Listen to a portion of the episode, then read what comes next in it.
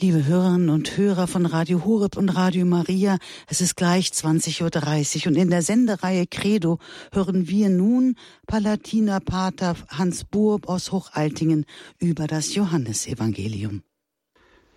Liebe Zuhörerinnen und Zuhörer,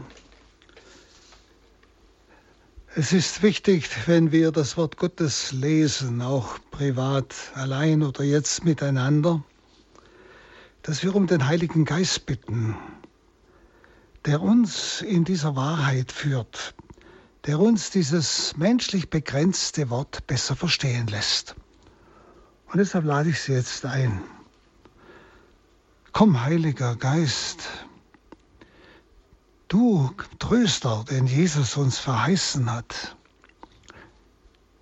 Er lässt uns nicht allein, sondern er sendet dich damit du seine Worte, die er in die Welt gebracht hat, in denen er den Vater offenbart hat, dass du diese seine Worte uns erklärst, uns verstehen lässt, vor allem es sie auch uns übersetzen lässt in das Heute, was es für mich persönlich, für uns als Kirche, als Volk Gottes bedeutet.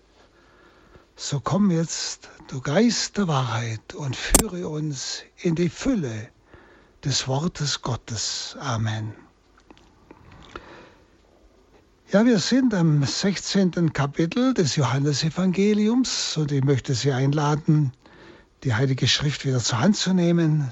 Sie tun sich leichter in der Betrachtung und einfach aufzuschlagen. Das Johannesevangelium, Kapitel 16, Vers 9. Wir haben letztes Mal am Schluss noch die Worte Jesu gehört, dass er jetzt also die Jünger verlassen wird. Er geht zum Vater.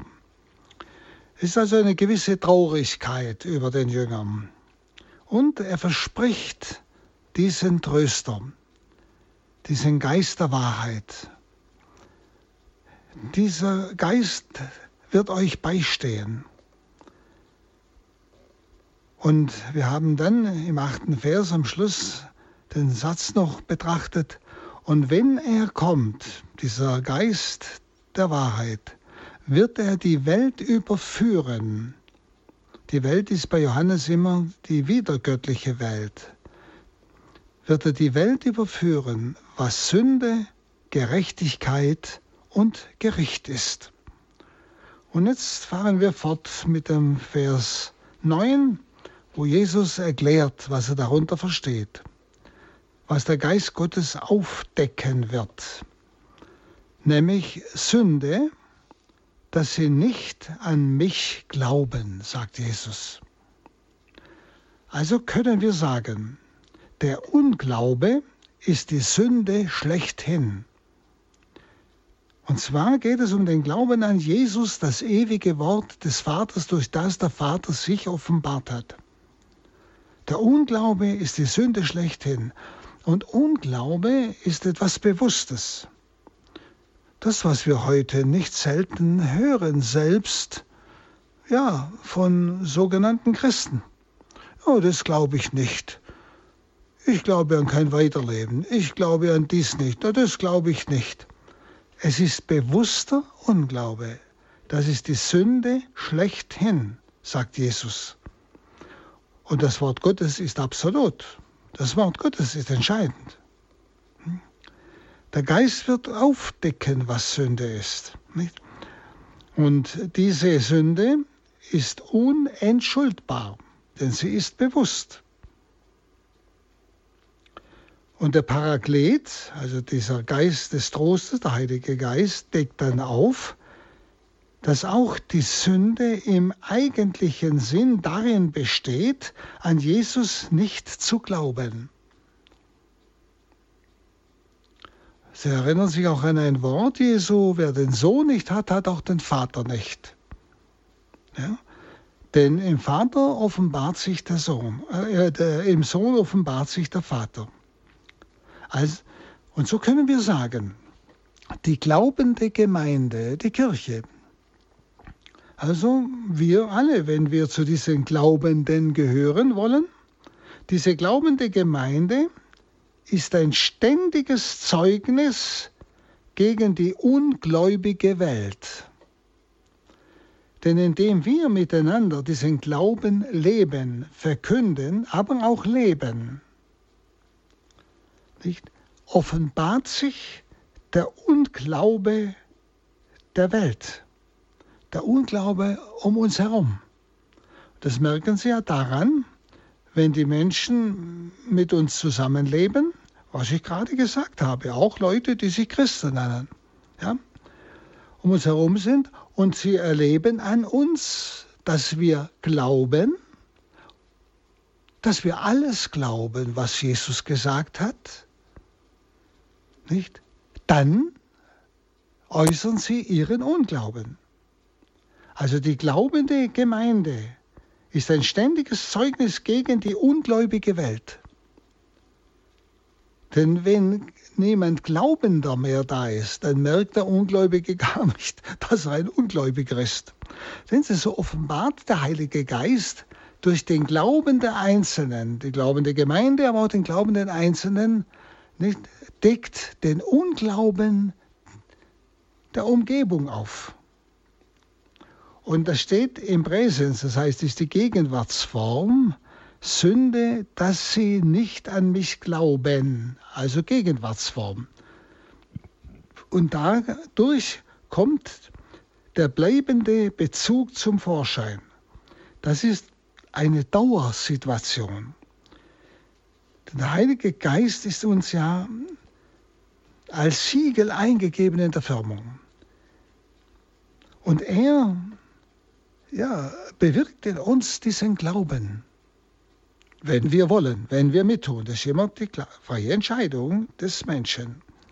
Und dadurch wird der Unglaube der Umgebung offenbar. Das heißt, die Umgebung erkennt durch unseren Glauben, durch unser Glaubensbekenntnis, dass wir das sagen oder leben, erkennt sie, aber ich glaube das nicht. Verstehen Sie?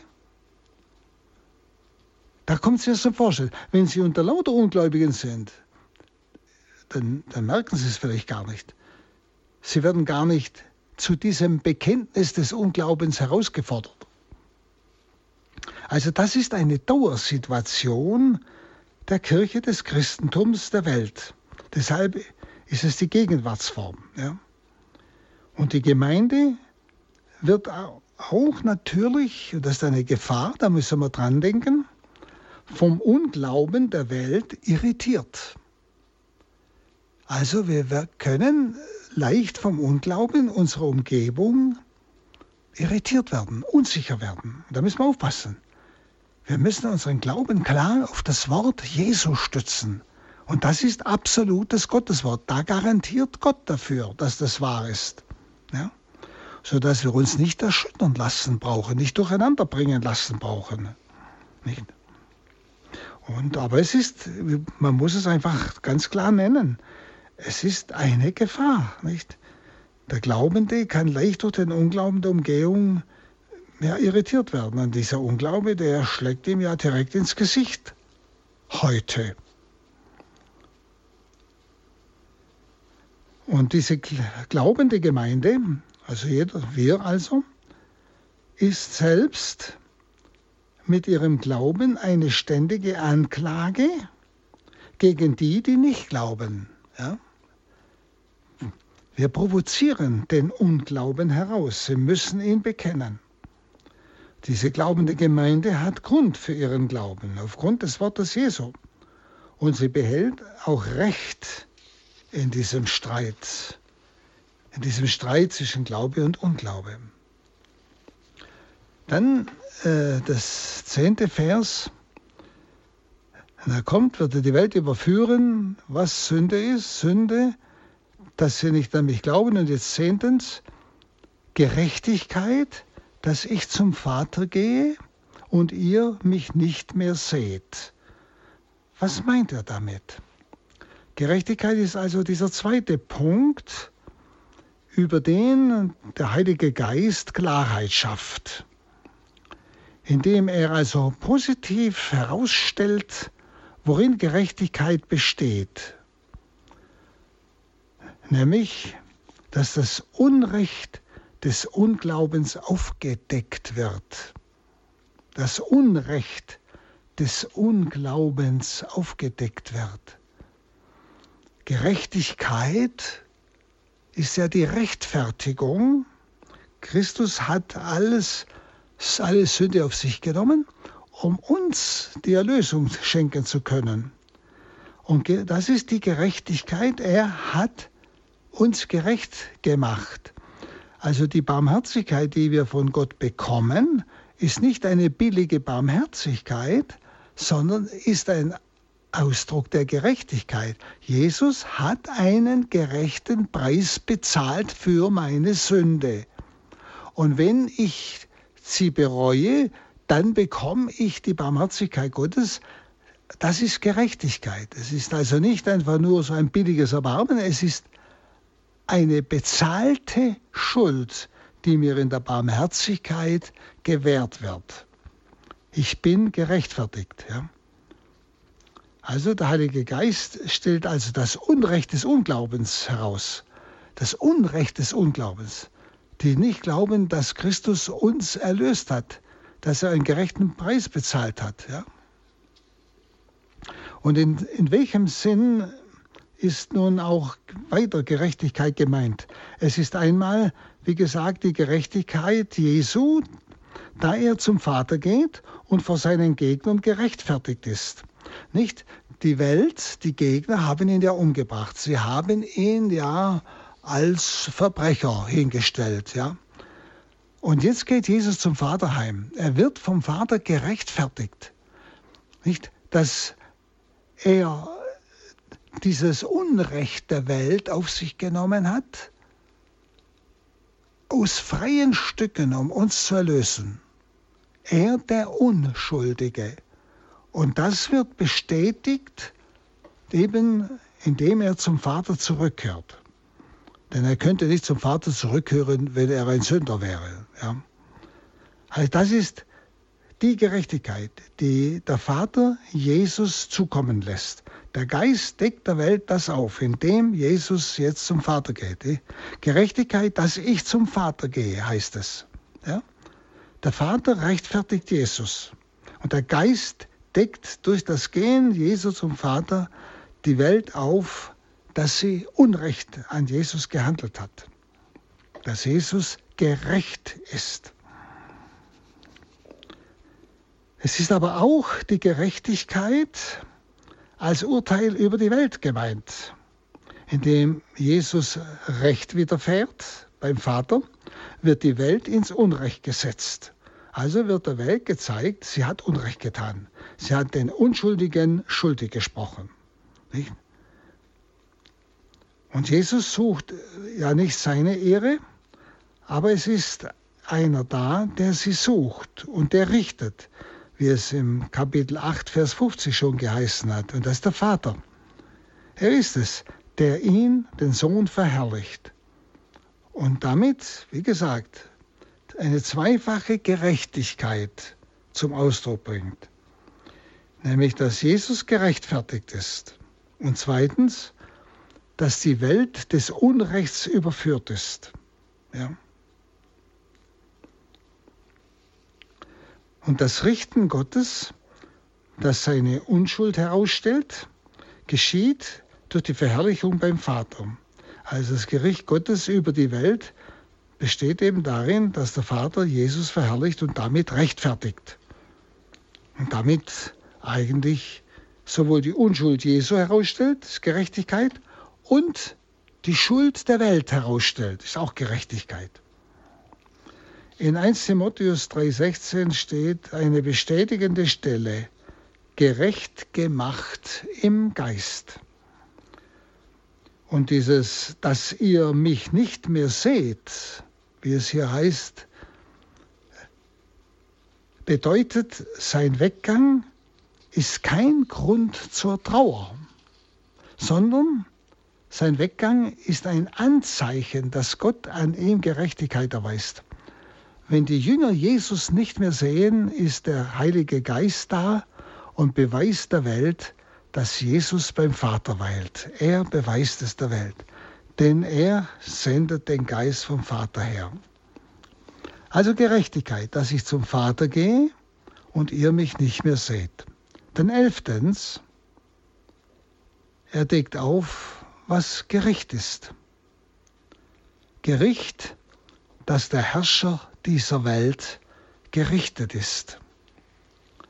Die letzte Gewissheit, dass der Unglaube vor Gott seinen Prozess verloren hat, ist die Tatsache, dass der Herrscher der Welt bereits gerichtet ist. Dieses griechische Wort äh, Kekritai ist im Perfekt. Perfekt ist eine Vergangenheitsform äh, und besagt, das Gericht ist vollzogen und es bleibt vollzogen. Das Gericht äh, über den Herrscher dieser Welt ist vollzogen und bleibt vollzogen. Und es ist vollzogen in der Stunde, in der Jesus erhöht wurde. Im Kapitel 12, Vers 31 sagte ja Jesus, das haben wir ja schon betrachtet, jetzt ist der Herrscher dieser Welt hinausgeworfen. Nicht? Und das will dieses Wort sagen, Gericht, dass der Herrscher dieser Welt gerichtet ist. Das ist ein Gericht, das dauernd anhält. Also es bleibt so. Er bleibt gerichtet und es gibt kein Zurück des Herrschers der Welt mehr. Er kann, er kann, man kann sagen, er ist unfruchtbar. Er kann nur noch durch den Menschen gegen Gott kämpfen. Das heißt, er kann nur noch den Menschen verführen, aber er hat keine Gewalt mehr. Und das ist auch wichtig für uns bei allen Versuchungen dass wir wissen, er versucht uns. Er will uns verführen, nämlich dass wir gegen Gott rebellieren, so wie er, weil er selber es nicht mehr kann, er ist besiegt. Und darum müssen wir so darauf achten, dass wir den Versucher gleich erkennen und wirklich dann von uns weisen und nicht in die Versuchung hineingeraten, und uns dann von ihm missbrauchen lassen. Ja. Das ist ein, ein wichtiger Punkt, dass uns das klar ist. Er ist besiegt. Der Sieg ist ein andauernder. Er kann nicht mehr gegen Gott rebellieren. Er kann nur noch den Menschen verführen, dass der Mensch rebelliert, so wie er rebelliert hat. Nicht? Und wenn ich in der Versuchung mich einlasse, nicht? Dann, äh, ja, dann tue ich das, was der Satan tut, weil er selber nicht mehr kann und stelle mich gegen Gott. Also da sollten wir schon sehr, sehr drauf achten. Und immer aus dem Bewusstsein, er hat keine Macht über mich. Er ist besiegt. Aber er kann mich verführen. Und es liegt an meinem freien Willen, ob ich mich darauf einlasse oder nicht mit diesem personifizierten Widersacher, der hier so angesprochen Herrscher dieser Welt, ein personifizierter Widersacher, ist die ungläubige Welt bereits mitgerichtet. Die ungläubige Welt ist mit diesem Widersacher mitgerichtet. Der Paraklet, der Heilige Geist, zeigt das wiederum durch die glaubende Gemeinde auf. Ja? Nämlich der Paraklet überführt die ungläubige Welt der Sünde ihres Unglaubens, indem er sie mit dem Glauben der Gemeinde konfrontiert. Haben wir gesagt. Und diese Gemeinde weiß sich im Recht, weil Jesus von Gott gerechtfertigt ist. Er ist zum Vater zurückgekehrt in die Herrlichkeit. Er ist gerechtfertigt. Und deshalb, diese Gemeinde weiß sich ebenfalls im Recht, weil Jesus von Gott gerechtfertigt und der Widersacher gerichtet ist. Und darum vollzieht sich das Gericht über den Unglauben. Nicht? Sie erkennen dieses Wort im dritten Kapitel, Vers 18. Wer nicht glaubt, ist schon gerichtet. Erinnern Sie sich an dieses Wort. Wer nicht glaubt, ist schon gerichtet. Also mit dem Gericht über den Herrscher dieser Welt ist auch die ungläubige Welt mitgerichtet. Wer nicht glaubt, ist schon gerichtet. Und deshalb bestärkt sie Jesus zum Ausharren in der Drangsal. Immer wieder kommt das. Es ist Ausharren in der Drangsal. Vor allem in der letzten Schrift des Apostels Johannes, der geheimen Offenbarung. Jesus bestärkt auch hier in, in diesen Abschiedsreden immer wieder die Jünger äh, zum Ausharren. Und zwar um Ausharren in der Drangsal. Und dass sie den Glauben bezeugen sollen und dem Unglauben widerstehen sollen.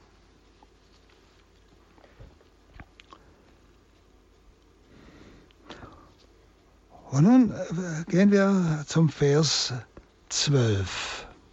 Da heißt es, noch vieles habe ich euch zu sagen, aber ihr könnt es jetzt nicht tragen. Eigen äh, ein, ein, ein, äh, ja, ein interessantes Wort. Was heißt das? Noch vieles habe ich euch zu sagen, aber ihr könnt es nicht ertragen. Dieses, äh, ihr könnt es nicht ertragen, äh, das griechische Wort meint schwere Lasten tragen. Äh, und dieses ihr könnt nicht heißt Dynamai, ihr habt die Kraft noch nicht, heißt also wörtlich. Im Deutschen heißt halt, könnt nicht tragen. Aber es heißt wörtlich, noch habe ich vieles euch zu sagen, aber ihr habt noch nicht die Kraft, diese Last zu tragen. Die Last, die er ihnen jetzt noch nicht aufbürden kann. Das heißt, das sind Worte, die sie jetzt, weil ja die Erlösung noch nicht geschehen ist, noch nicht verkraften würden. Sie würden verzweifeln. Sie würden davonlaufen. Deshalb kann er es ihnen noch nicht sagen. Wenn Sie dann dran denken nach der Sendung des Heiligen Geistes, da auf einmal werden diese Wahrheiten, die sie vorher noch nicht ertragen konnten, plötzlich ihnen bewusst. Denken Sie, wenn Paulus vom Kreuz spricht, wir sind mit Christus gekreuzigt und so weiter. Das hätten die vor der Kreuzigung Jesu noch nicht verstanden. Das hätten sie nicht verkraftet. Nicht? Da wären sie total durcheinander und wirre geworden. Noch vieles habe ich euch zu sagen, aber ihr könnt es jetzt, ihr habt noch nicht die Kraft, es jetzt, diese Last zu tragen. Nicht? Aber nach der Auferstehung, wenn ihnen das göttliche Leben zuteil wird, Heiliger Geist, dann sind sie fähig, diese Wahrheit nicht bloß zu verkünden, sogar zu leben. Sie, es heißt ja nachher, sie priesen Gott dafür, dass sie geschlagen worden sind vor dem Hohen Rat, dass sie Schmach erleiden durften für Jesus. Verstehen Sie, das hätten sie vorher an dieser Stelle absolut noch nicht verkraftet. Jetzt habt ihr noch nicht die Dynamis, die Kraft. Und Dynamis ist Heiliger Geist, wissen Sie? Ihr habt jetzt noch nicht die Heiligen Geist, noch nicht diese Dynamis, die Kraft Gottes, diese schwere Last zu tragen. Hm? Also ein ganz interessantes Wort. Das heißt also auch für uns, Gott überlässt oder überschätzt uns nicht. Äh, er überfordert uns nicht. Und das ist, glaube ich, ein ganz wichtiger Punkt. Nicht? Und deshalb darf ich immer im Heute das Vaterunser beten. Gib uns heute das Brot, das Notwendige, was wir heute brauchen, um das zu verkraften, was der heutige Tag in unserer Christusnachfolge von uns verlangt. Nicht das für morgen. Das würde ich vielleicht heute noch nicht verkraften, weil ich dann morgen wieder eine eigene Kraft und Gnade dafür bekomme. Deshalb bitten wir nur um das tägliche, das heutige Brot, nicht für das Morgen. Und zwar eben das, was für mein Leben an Gnade notwendig ist. Also er muss die Jünger nicht überfordern, denn sie bleiben ja nicht allein.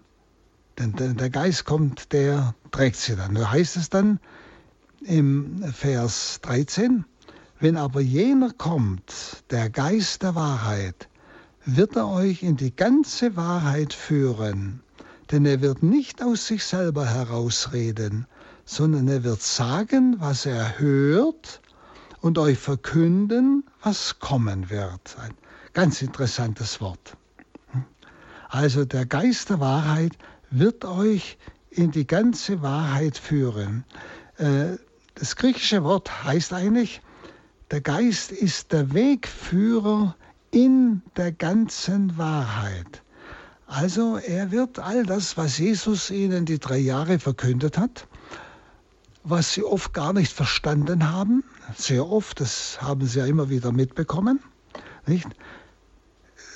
Da wird der Geist Gottes wird gleichsam der Wegführer sein in der Wahrheit und sie Schritt für Schritt immer tiefer in die Worte Jesu, die er zu ihnen gesprochen hat, die sie damals noch nicht verstanden haben, einführen. Sie werden es immer mehr begreifen. Der Geist führt in der Wahrheit. Er ist der Wegführer in der Wahrheit. Man könnte es vielleicht sogar auch so übersetzen. Der Heilige Geist führt uns durch das Wort der Wahrheit, das ist das Wort Jesu, zur Wahrheit, die ja Jesus ist. Ja? Der Geist Gottes führt uns durch das Wort der Wahrheit zu Christus, der die Wahrheit ist. Also auch dieser Gedanke steckt da drin, er ist der Wegführer in der Wahrheit. Aber ein Weg führt ja irgendwo hin, nämlich zu Christus.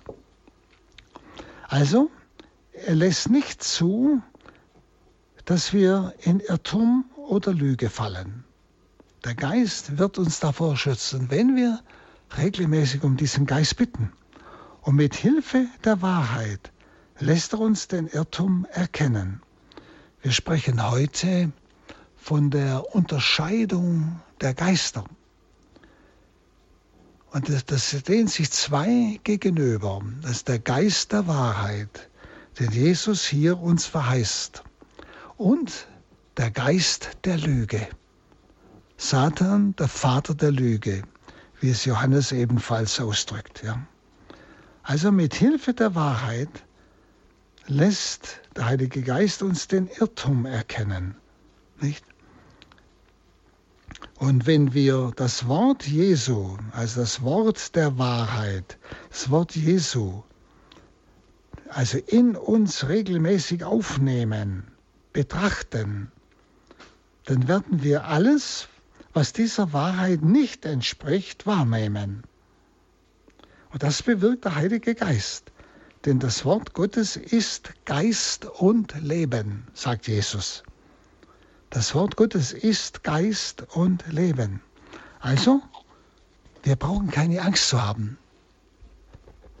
Wenn Sie manchmal sagen einem so die Leute, ja Pater, was kann man denn noch glauben?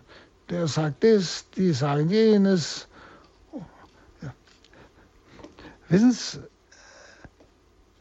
wir können, das habe ich ja vorhin gesagt, durch den Unglauben der unserer Umgebung verwirrt werden, durcheinander kommen. Aber wir werden davor verschont, wenn wir den Heiligen Geist täglich und regelmäßig bitten.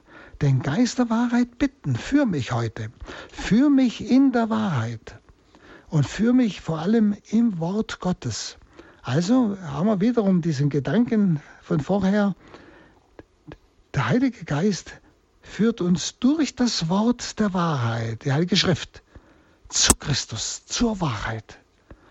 Und dann spüren wir sofort, wenn um uns Irrtum gelebt oder verkündet, geredet wird dann bekommen wir ein Gespür für die Unterscheidung der Geister. Darum ist es so wichtig, das Wort Gottes zu lesen. Schauen Sie, deshalb versuchen wir es ja so genau einmal durchzubetrachten, mal so ein ganzes Evangelium mal Satz für Satz durchzubetrachten. Es sind Worte Gottes, die sind absolut sicher. sicher wie jedes noch so gescheite Menschenwort. Ja? Es ist die Wahrheit, die uns hier gesagt wird. Und wenn ich die Wahrheit aufnehme, lese, verstehen Sie, bekomme ich ein Gespür für die Unwahrheit, für die Lüge, für den Irrtum, nicht? für die falschen Lehren. Denn dieses Wort ist Geist und Leben. Also dieser Heilige Geist wird alles reden, was er hört. Und er wird nicht aus sich selber reden, sagt Jesus. Er wird reden, was er hört. Also er hört was? Er hört das Wort. Und das Wort ist Jesus. Er ist das Wort des Vaters. Er wird also keine eigene Botschaft bringen, sondern er wird die Botschaft Jesu uns erklären. Das heißt, was Jesus uns verkündet hat, in menschlich begrenzten Worten, das genügt, dass der Heilige Geist durch diese Worte uns in alle, ja, letztlich in die ganze Tiefe des Geheimnisses Gottes einführen kann. Das sind Sie doch vielleicht schon gemerkt, wenn Sie die Heilige Schrift oder bestimmte Abschnitte oder Sätze der Heiligen Schrift betrachtet haben, sie gleichsam betend betrachtet haben, dass ihnen plötzlich bei einem ganz einfachen Satz, bei einem ganz einfachen Wort, das Jesus gesprochen hat, dass ihnen da plötzlich eine ganze Welt aufgeht, die man rein äußerlich hinter diesem Satz gar nicht vermutet hätte. Dass einem plötzlich ja das Verhalten Gottes zu uns aufgeht oder wie auch immer. Oder vielleicht, dass uns plötzlich etwas von dieser unbeschreiblichen Größe und Majestät Gottes aufgeht. Ganz tief drin. Und zwar so tief, dass wir es mit Worten eigentlich niemand beschreiben können. Was wir jetzt durch einen schlichten Satz des Evangeliums zutiefst erkennen durften. Das ist gemeint. Nicht? Also, das, was Jesus uns offenbart hat, braucht keine Ergänzung. Der Heilige Geist kann mit jedem Satz uns in unwahrscheinliche Tiefen des Geheimnisses Gottes führen, wenn wir offen sind, betrachten, ihn bitten, das Wort wiederholen, das Wort essen, mit dem Wort beten und wieder schweigend es einfach in uns hineinlassen. Das ist das große Geheimnis des Wortes Gottes. Und das sagt er hier, nicht? Der Geist wird alles reden, was er hört. Und er hört das Wort Jesu. Er redet nicht aus sich. Also hier ist wieder auch diese unlösliche Einheit zwischen Vater und Sohn angesprochen, nicht? Das Wort des Vaters. Der Vater offenbart sich im Wort und der Geist erklärt uns und lässt uns dieses Wort tiefer erfassen. Also der Sohn hat uns verkündet, was er beim Vater gehört hat. Sie kennen die Stille, die haben wir schon mal betrachtet. Er, er sagt, ich spreche nicht aus mir selber, sondern ich rede nur, was ich beim Vater gehört habe. Ja? Und so auch der Geist, er redet nur das, was er im Wort in Christus hört. Also er erklärt uns das Wort Jesu. Wie gesagt, der Sohn hat uns verkündet, was er beim Vater gehört hat und der Geist nimmt von dem Seinigen und erklärt es uns. Der Heilige Geist hört also auf das Wort des Vaters. Er, man kann sagen, erinnert uns, ja. Verkündet, es heißt nicht, er wird es sagen, verkünden und so weiter. Man kann auch sagen, man kann es auch manches übersetzen, er erinnert uns an alles, was Jesus gesagt hat. Erinnern heißt ins Innere Jesu führen, ins Innere der Wahrheit führen, erinnern. Das ist ein sehr schönes deutsches Wort. Ja? Und, und deshalb habe ich Ihnen schon am Anfang gesagt, wie wichtig es ist, vor dem Lesen der Heiligen Schrift immer den Heiligen Geist einzuladen, der uns dieses Wort erschließt. Also, und dann heißt es an dieser Stelle, er verkündet euch das Kommende. Ist auch interessant. Was meint er damit alles? Er verkündet euch das Kommende. Das ist äh, das prophetische Amt. Wir sind ja gesalbt zu Priestern, Königen und Propheten. Zum Beispiel wird das ganz stark, kommt das zum Ausdruck, in der geheimen Offenbarung des heiligen Johannes, wo der Geist nicht der euch offenbart, was war, was ist und was kommen wird. Ja? Also es sind prophetische Worte oder Jesus selber bringt ja, hat ja auch, wir haben es ja schon auch gelesen und betrachtet, äh, Kennzeichen oder Kriterien für seine Wiederkunft. Also prophetische Worte, bestimmte Kennzeichen seiner Wiederkunft. Der Geist wird euch auch das Kommende verkünden. Oder in der Apostelgeschichte haben wir auch so eine, einige Stellen, nicht? wo auf das Kommende hingewiesen wird.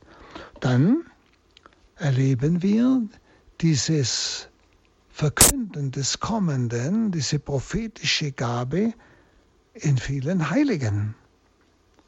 Ich denke an die große deutsche Kirchenlehrerin, die heilige Hildegard von Bingen, die vor 800 Jahren, und zwar präzis, unsere Zeit geschildert hat, aber so konkret, als würde sie heute leben. Und sie hat geschrieben, wenn das alles eintrifft, dann weiß diese Generation, dass sie das gemeint hat. Ja? Oder genauso natürlich wird der Geist Gottes das Kommende verkünden, auch durch das Lehramt der Kirche. Also wichtig ist, der Heilige Geist führt nicht über Jesus hinaus. Er führt nicht über die Wahrheit, die Jesus verkündet ist und die Jesus ist, hinaus, sondern der Geist Gottes führt tiefer in Jesus hinein. Er führt nicht über Jesus hinaus. Es gibt keine neue Offenbarung, denn Jesus hat alles offenbart sondern der Geist führt tiefer in Jesus hinein, tiefer in sein Wort, in die Wahrheit. Und so bringt Paulus dann auch in seinen Briefen Dinge, die ich vorher schon genannt habe, die Jesus so noch nicht gesagt hat. Nämlich das Wort zum Beispiel vom Kreuz. Ich habe es Ihnen ja vorher erklärt. Dann Vers 14. Er wird mich verherrlichen, dieser Heilige Geist denn er wird von dem, was mein ist, nehmen und es euch verkünden. Also Jesus wird dadurch bestätigt und damit verherrlicht, dass der Heilige Geist von dem Seinen nimmt und es uns verkündet. Also der Heilige Geist ist von Jesus erfüllt und der Heilige Geist verherrlicht Jesus indem er seine Worte bestätigt und uns verkündet. Dann im Vers 15, alles, was der Vater hat, ist mein. Darum habe ich gesagt, er nimmt von dem, was mein ist, und wird es euch verkünden. Also wiederum auch der Heilige Geist, indem er das Wort Jesu uns verkündet, führt uns tiefer in das Geheimnis des Vaters. Alles, was der Vater hat, ist mein. Darum habe ich gesagt, er nimmt von dem, was mein ist, und wird es euch verkennen. Also praktisch das innere Geheimnis des Vaters. Gott ist Liebe.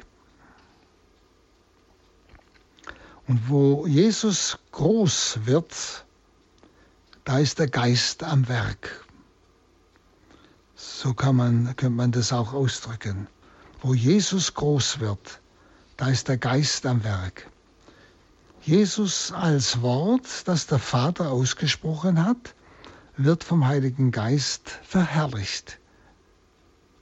Und der Vater wird in Jesus verherrlicht. Der Heilige Geist verherrlicht Jesus und in Jesus wird der Vater verherrlicht.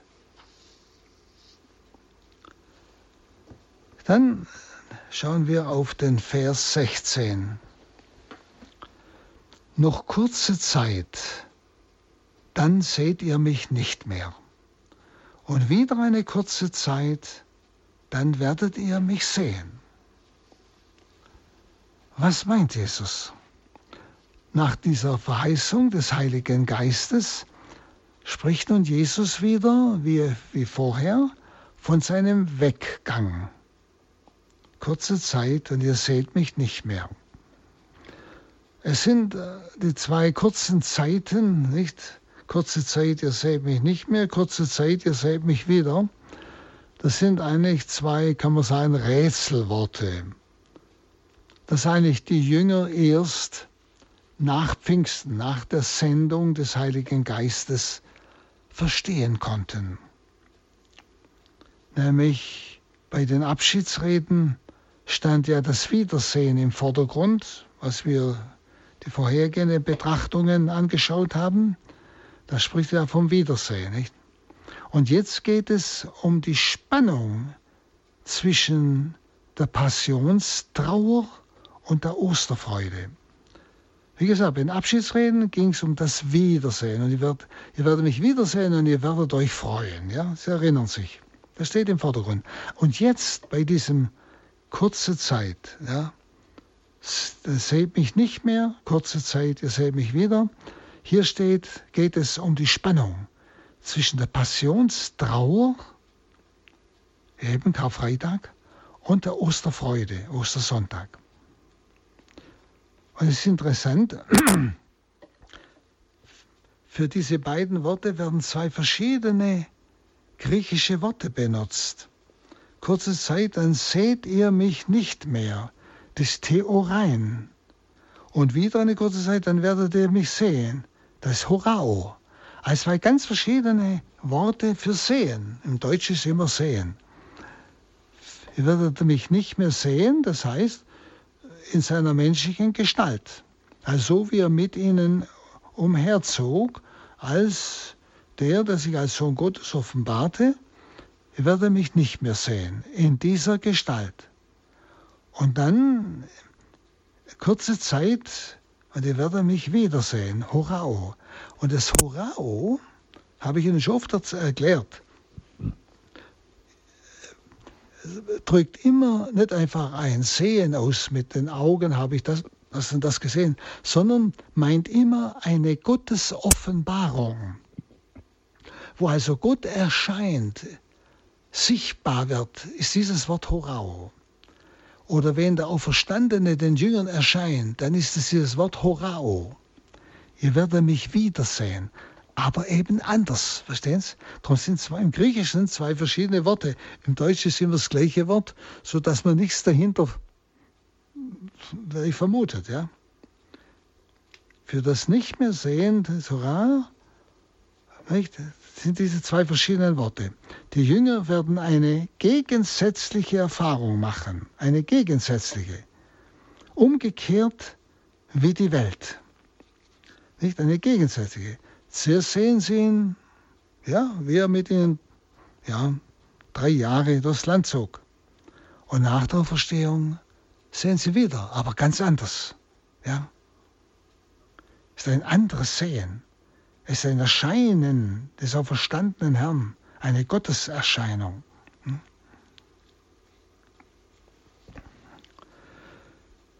Also an dieser Erfahrung sollen auch wir lernen, die gegenwärtige Drangsal zu bestehen.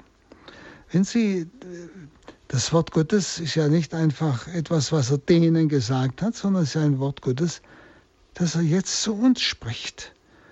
Und ich sollte immer, wenn Sie das für sich privat persönlich betrachten, überlegen, Herr, was willst du mir sagen? Was bedeutet das für mich? Nicht? Und so kann es auch für mich heute eine Zeit des Karfreitags geben. Kurze Zeit und ihr seht mich nicht mehr. Wenn Sie, es gibt auch, gerade auch in unserem Verhältnis zu Gott, sagen wir im Gebet, Zeiten, wie wir sagen, der Dunkelheit, der Trockenheit.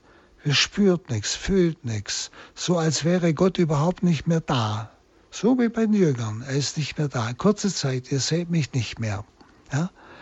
Also das ist nicht einfach etwas Geschichtliches nur, sondern es ist auch ein geistlicher Prozess.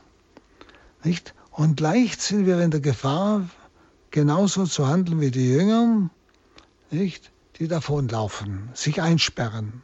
Ja? Nein, er sagt, hart aus, kurze Zeit, es seht nicht mich mehr, wartet.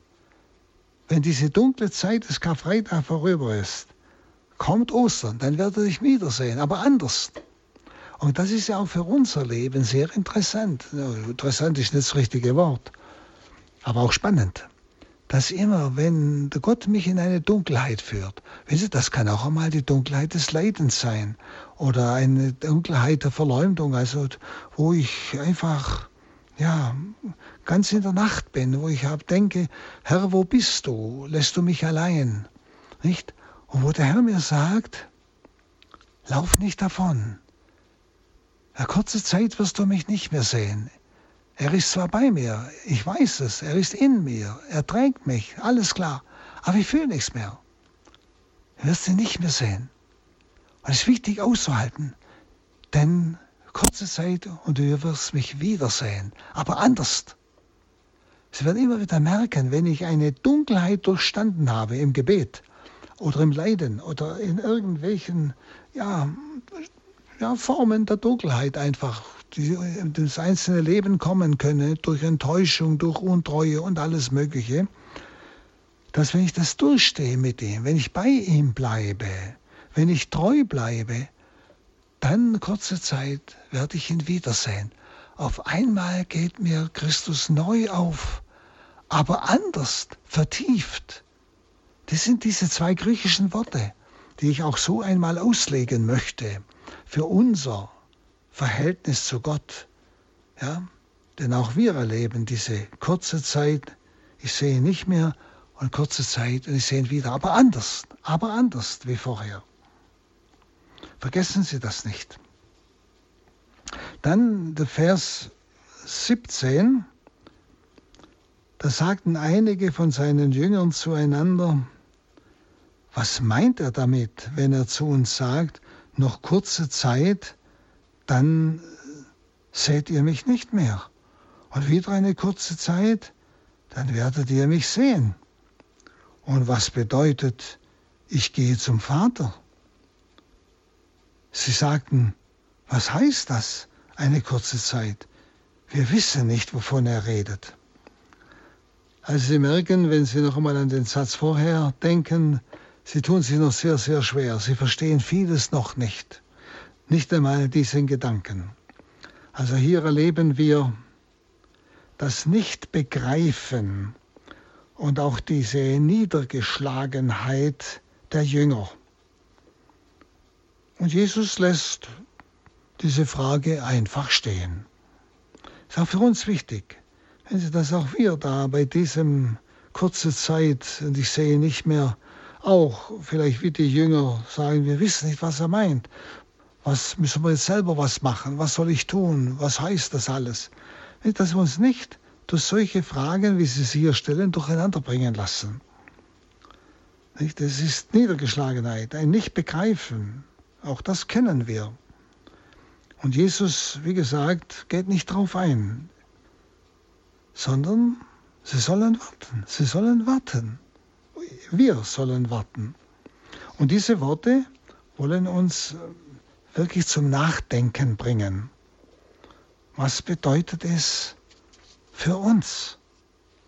Ja, ich glaube, es sind ganz hilfreiche Aussagen Jesu. Vor allem wichtig, dass wir in der Treue bleiben, dass wir Nicht in der Dunkelheit anfangen, alle möglichen Fragen zu stellen und selber, so wie die Jünger hier, was heißt das? Kurze Zeit, wir wissen nicht, wovon er redet. Was heißt es, er geht zum Vater? Stellen Sie, die kommen total durcheinander durch diese Fragereihe. Und darum gibt Jesus keine Antwort. Sie sollen schweigen. Sie sollen es aushalten. Sie sollen warten. Und so auch wir. Dann der Vers 19. Jesus erkannte, dass sie ihn fragen wollten und sagte zu ihnen, ihr macht euch Gedanken darüber, dass ich euch gesagt habe, noch kurze Zeit, dann seht ihr mich nicht mehr. Und wieder eine kurze Zeit, dann werdet ihr mich sehen. Also Jesus kommt ihrer Frage mit seiner Antwort zuvor. Und Jesus erkennt die Gedanken der Menschen, auch unsere. Und das finden wir eigentlich beim heiligen Johannes in dem Evangelium öfters. Dass, dieses, dass Jesus die Gedanken der Jünger erkennt. Also auch unsere Gedanken. Auch wenn wir solche Gedanken in uns haben. Er erkennt sie. Und deshalb sagt er, ausharren. In der Drangsal ausharren, bis der Ostersonne aufgeht. Die kurze Zeit und dann seht ihr mich wieder. Aber anders und neu.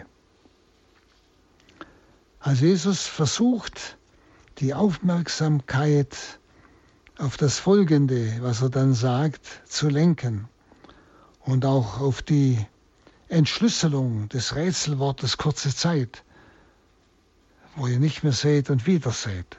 Ja.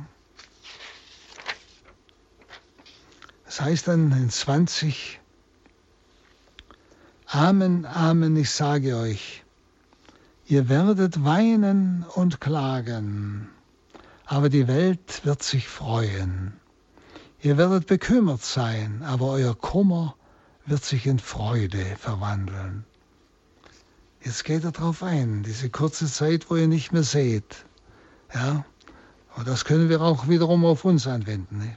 Und er sagt Amen, Amen. Auch das habe ich Ihnen schon erklärt, dass das hebräische Emet, das die absolute Treue ist, so hart wie ein Felsen, so sicher. Ja. Was Jesus hier sagt, äh, ist nicht ein vielleicht, sondern ein absolut sichere Aussage. Ich sage euch, ihr werdet weinen und klagen. Also Jesus verheißt, dass auf die Zeit der Trauer eine Zeit der Freude folgen wird. Die Welt wird sich freuen. Ihr werdet bekümmert sein, aber euer Kummer wird sich in Freude verwandeln. Ja? Aber ich muss warten. Und diese Freude, die dann kommt, lässt sie alle Angst, alle Traurigkeit vergessen. Aber ich muss dieses Weinen und Klagen aushalten. Und die Welt wird sich freuen. Jetzt habt ihr's. Jetzt seht ihr's ja bei den Jüngern, nicht? Sie haben ihn verurteilt, nicht? Jetzt stehen sie da vor der Welt. Er ist als Verbrecher hingerichtet von wegen Königsherrschaft der Juden nichts drin. Ja?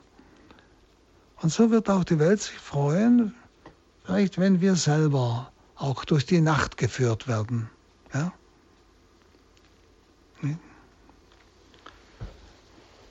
Wenn es uns, jetzt sagen wir es mal ganz schwäbisch, schlecht geht, sie wird sich freuen.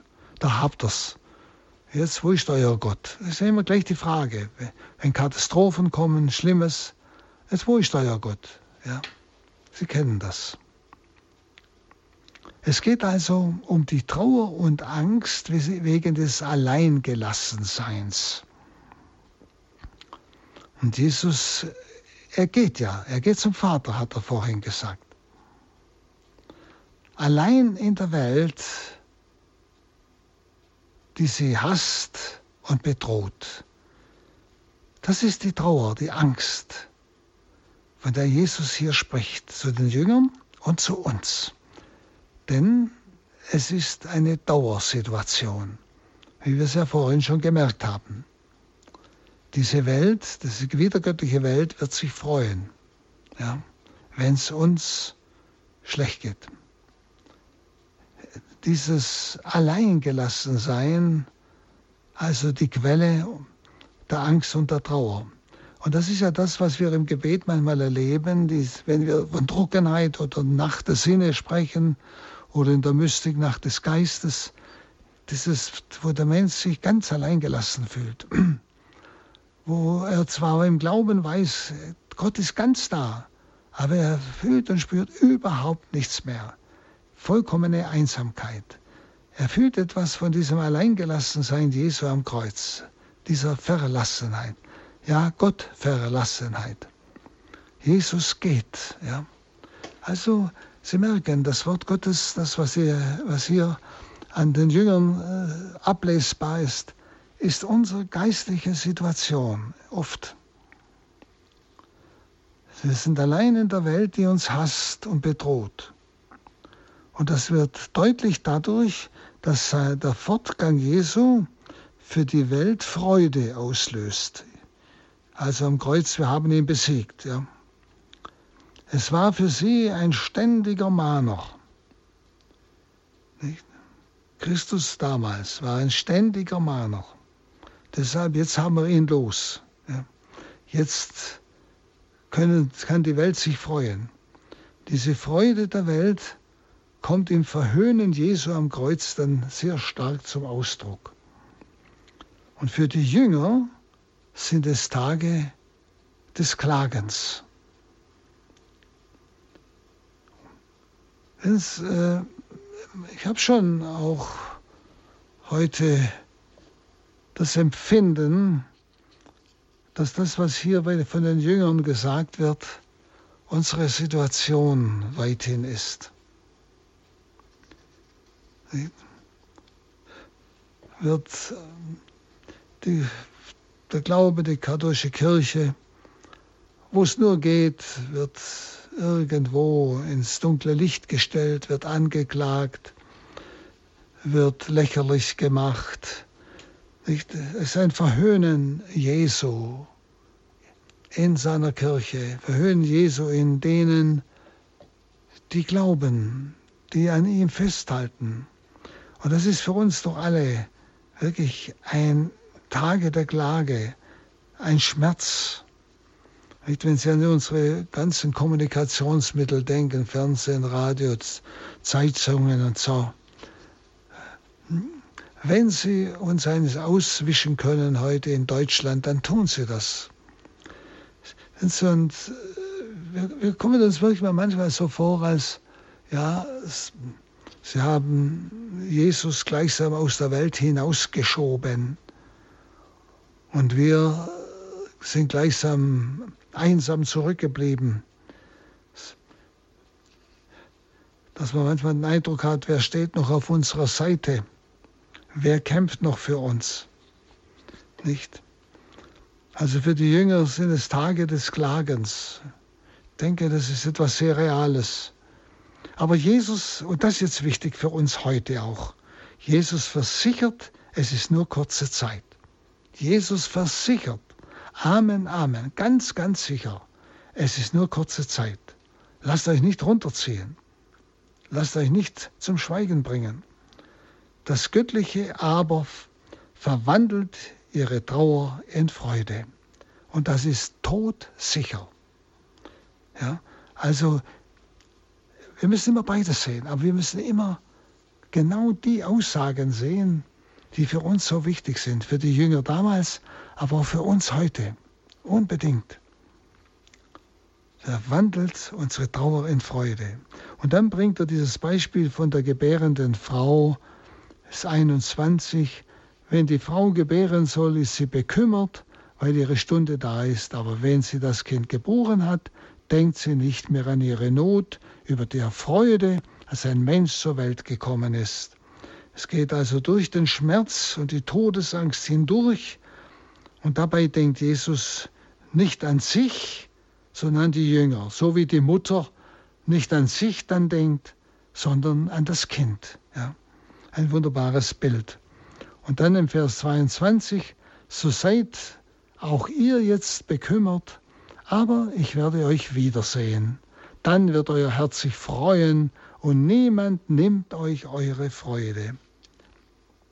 Er spricht also jetzt von Ostern, ich werde euch wiedersehen. Das ist wieder dieses Horao, diese, dieses Wort der Gotteserscheinung.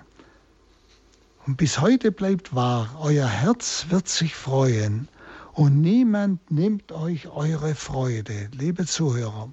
Das ist die Frucht des Heiligen Geistes, dass wir mitten im Schmerz, mitten in der Verfolgung eine ganz tiefe innere Freude haben können. Nicht?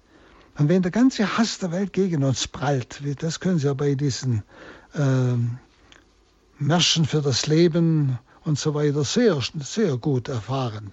Wenn der Hass so an, an diese guten Leute heranprallt, die einfach für das Leben eintreten, nicht?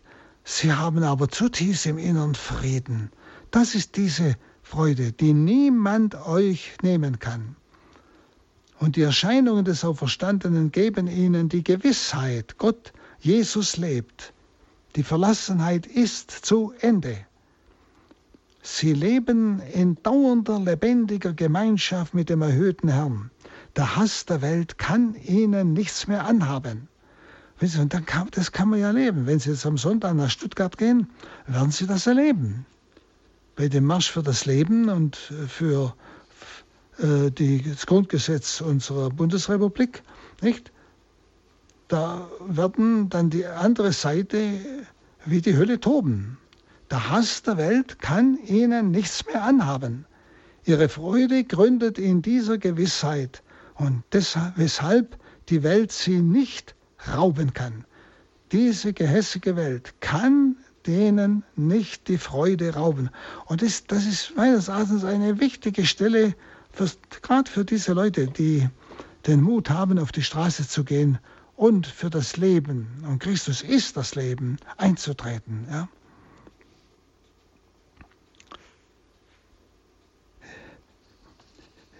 Ja.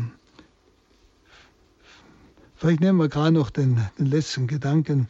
An jenem Tag werdet ihr mich nichts mehr fragen. Amen, Amen, ich sage euch, was ihr vom Vater erbitten werdet, das wird er euch meinem Namen geben. Bis jetzt habt ihr noch nichts in meinem Namen erbeten. Bittet und ihr werdet empfangen, damit eure Freude vollkommen ist. Also an jenem Tag werdet ihr mich nichts mehr fragen, denn der Geist Gottes führt euch in die Wahrheit. Ihre Freude gründet noch auf der kostbaren Gabe, die ja Sie erwarten dürfen, nämlich Sie haben keine Fragen mehr. Die Verkündigung Jesu ist jetzt klar nach der Auferstehung durch den Heiligen Geist. Das Dunkel über seiner Person und seiner Botschaft ist aufgehellt durch seine Auferstehung, durch seine Verherrlichung beim Vater. Die Sünde ist vergeben. Heiliger Geist lehrt sie jetzt. Und die zweite Gabe, der Vater erhört alle ihre Gebete um Jesu willen, dessen Jünger sie sind. Also wunderbare Gedanken denke gerade für uns in unserer deutschen Situation, in unserem Leben. Hoffnung, Sicherheit. Wir haben die Freude in uns und die kann uns der Hass der Welt nicht mehr nehmen. Und so segne euch und schütze euch und führe euch in der Wahrheit, der allmächtige Gott, der Vater und der Sohn und der Heilige Geist. Amen. Amen.